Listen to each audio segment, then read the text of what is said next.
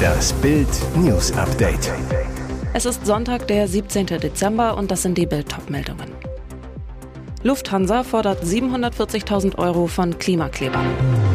Bis zu 3.000 Euro Mehrkosten für Mieter. So macht der Ampelplan Wohnen noch teurer. Nagelsmann verrät neue Startelfpläne. Die Abschlussrechnung. Lufthansa fordert 740.000 Euro von Klimaklebern. Schöne Bescherung für die letzte Generation. Für ihre Rollfeldbesetzungen an drei deutschen Flughäfen präsentiert die Lufthansa den Klimakaoten jetzt die Abschlussrechnung für Flugausfälle, Verspätungen, umgeleitete Flüge. Insgesamt fordert die Airline Eurowings für alle Lufthansa-Töchter nach Bildinformationen 740.000 Euro. Flughafen Hamburg, 13. Juli 2023.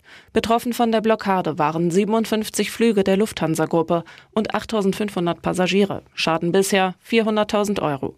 Insgesamt zehn Beschuldigten wurden die Aufforderungsschreiben zur Zahlung jetzt zugestellt. Flughafen Düsseldorf, ebenfalls am 13. Juli 2023, betroffen 24 Flüge und 3000 Passagiere. Schaden bisher 220.000 Euro. Flughafen Berlin-Brandenburg im November 2022 betroffen 35 Flüge und 5000 Passagiere.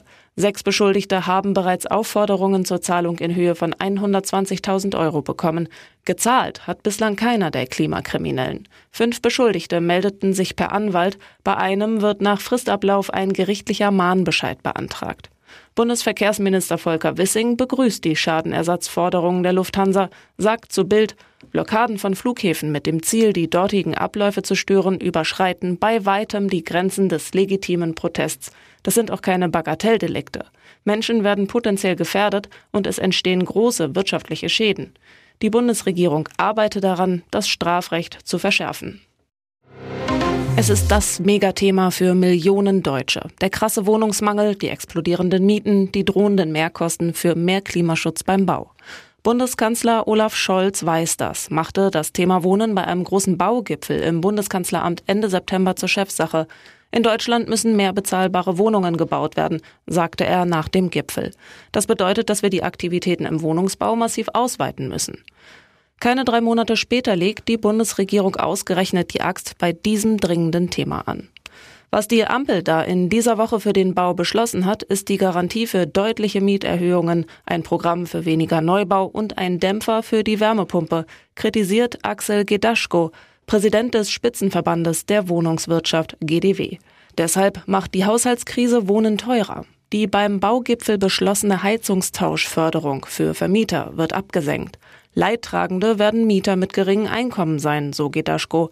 Schließlich würden Vermieter zumindest einen Teil der Kosten an ihre Mieter weitergeben. Mieter können sich bei einem Heizungstausch im Mehrfamilienhaus darauf einstellen, dass pro Wohnung durchschnittlich 3000 Euro zusätzlich auf die Miete umgelegt werden.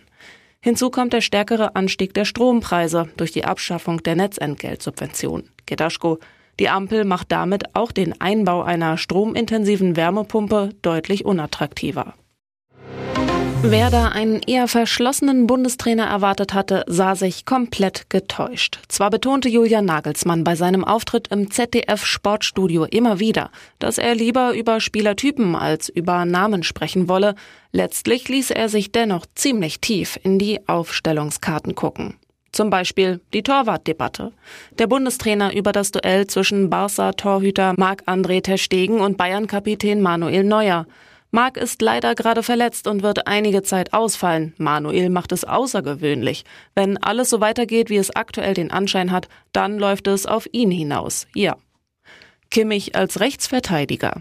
Zieht Nagelsmann Bayernstar Josua Kimmich in Zukunft doch noch aus dem defensiven Mittelfeld zurück nach rechts hinten? Nagelsmann, das habe ich nie ausgeschlossen. Josh hat das schon in großen Spielen gespielt und kann diese Position besetzen, wenn er auch im Ballbesitz dort spielt und nicht nur beim Verteidigen. Durch eine kleine Anpassung ist auch Josh ein Kandidat auf dieser Position. Und die Günduan-Position.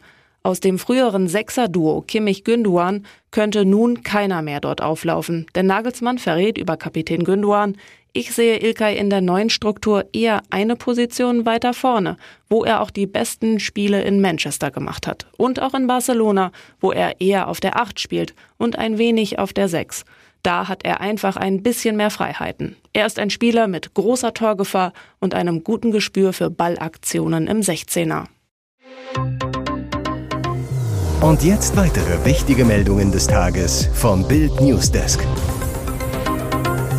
Das Abschiebedesaster. Bild kennt die exklusiven Zahlen.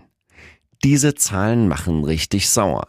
Obwohl in Deutschland etwa 300.000 Menschen vollziehbar ausreisepflichtig sind, darunter viele mit Duldung, gab es in diesem Jahr nach Angaben der Bundespolizei Stand 31. Oktober nur 13.512 Abschiebungen.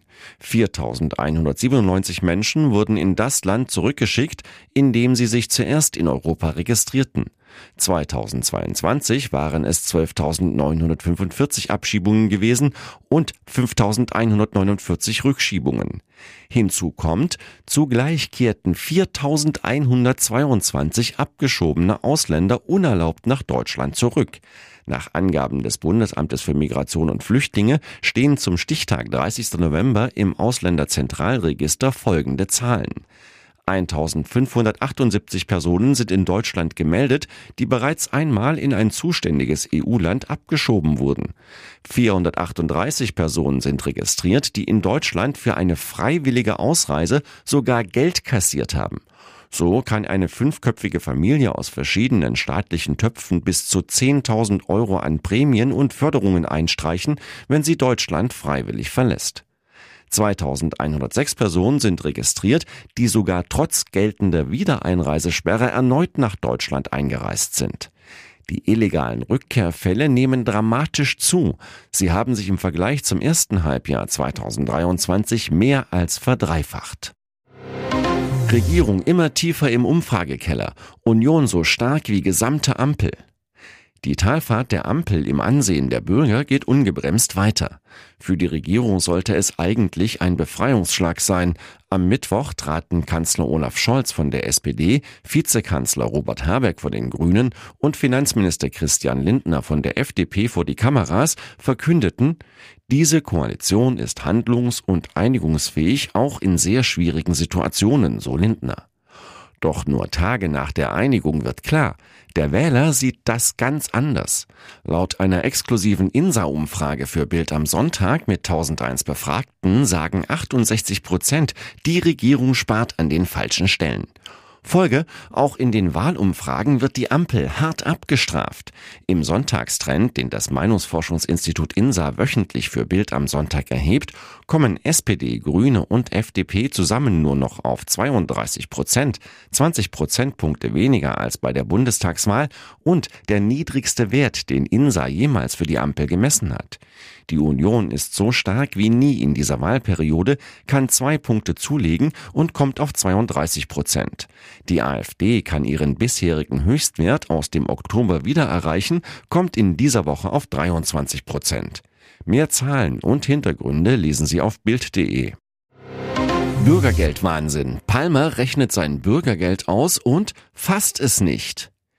Er verdient gut, die Frau ist auch in Arbeit, die beiden Kinder sind wohlauf, also alles gut soweit bei Tübingen OB Boris Palmer, früher bei den Grünen. Doch auch er wollte jetzt mal wissen, wie das so wäre mit Stütze vom Staat für sich und seinen Haushalt.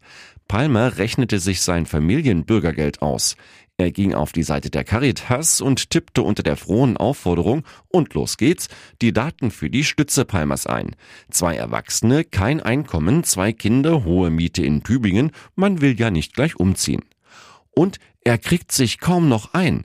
Palmers kämen auf 3.368 Euro.